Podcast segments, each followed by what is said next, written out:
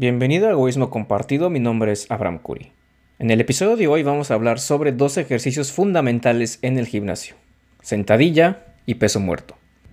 Vamos a ver si son ejercicios lesivos o no y la evidencia científica que los respalda.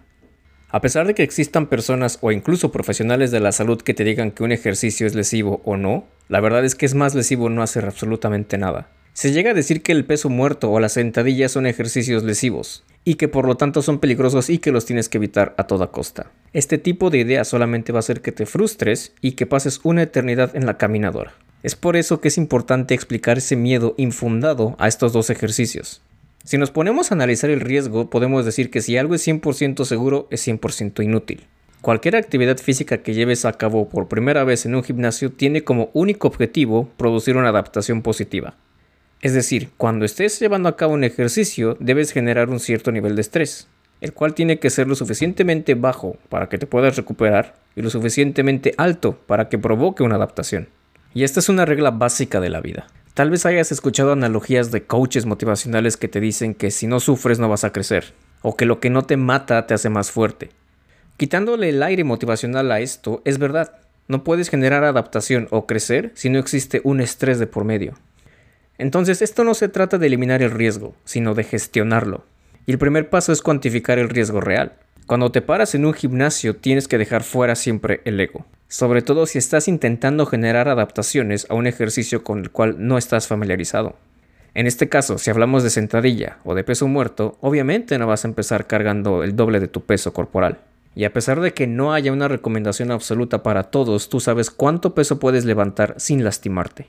O en otros casos sabes cuánto peso puedes colocar en tu espalda, hacer una sentadilla y pararte sin ningún problema.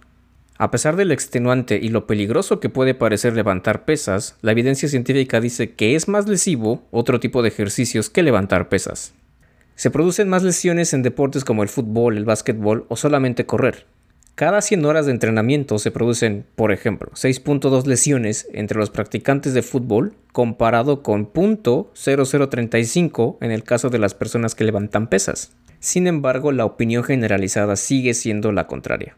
Las pesas son lesivas, o al menos son más lesivas que practicar cualquier otro deporte. Esto lo podemos observar también con la crianza de los hijos. Como padre uno quiere que sus hijos tengan una salud óptima y que practiquen algún deporte con regularidad.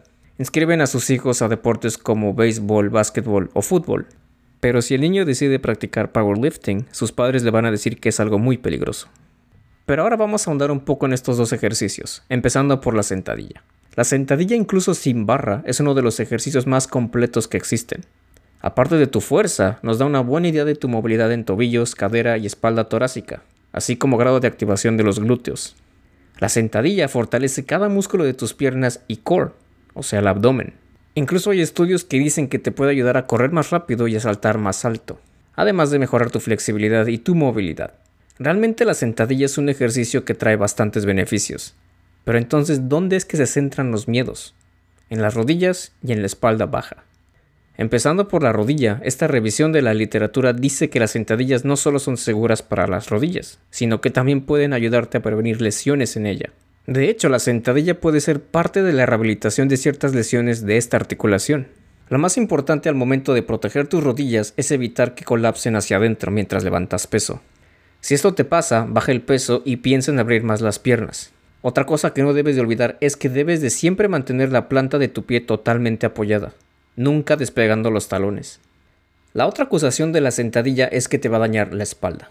De hecho, la columna es capaz de soportar cargas pesadas mientras no haya rotación, pero debemos repartir dicha carga adecuadamente. Para ello, la espalda debe de mantenerse recta, o más bien con la curvatura natural de la zona lumbar. Si te inclinas demasiado hacia adelante, tu torso sí puede poner una carga excesiva en tu espalda baja. Y que tampoco se te olvide que debes de tomar aire antes de empezar la bajada, aguantando la respiración durante la repetición para aumentar la tensión intraabdominal. Si revisamos los estudios, encontramos mayor prevalencia de dolor de espalda en personas inactivas que en levantadores de peso retirados. Otra contraindicación sobre la sentadilla es que no bajes tanto.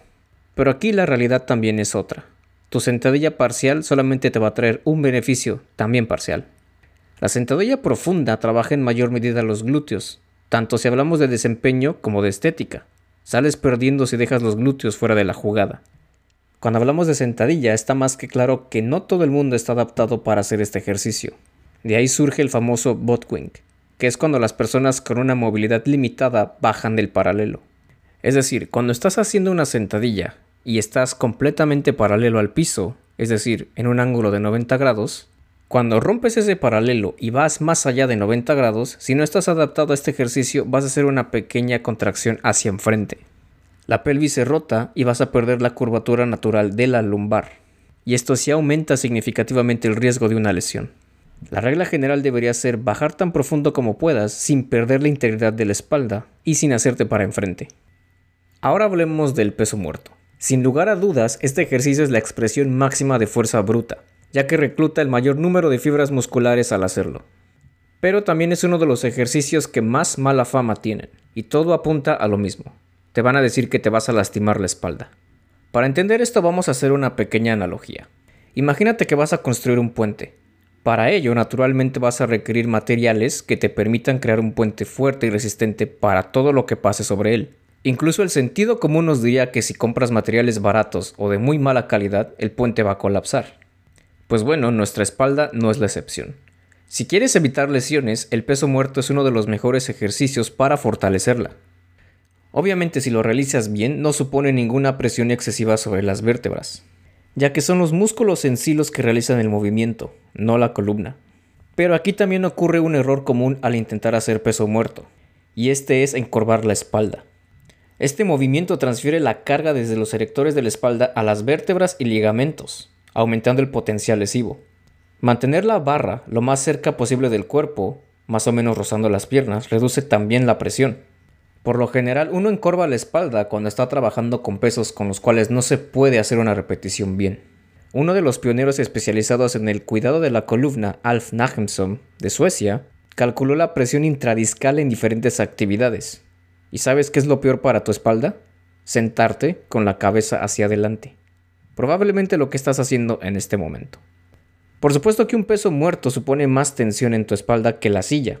La diferencia es que el movimiento dura unos cuantos segundos, mientras que tú pasas horas y horas sentado. Y esto es más lesivo para tu espalda que levantar pesas.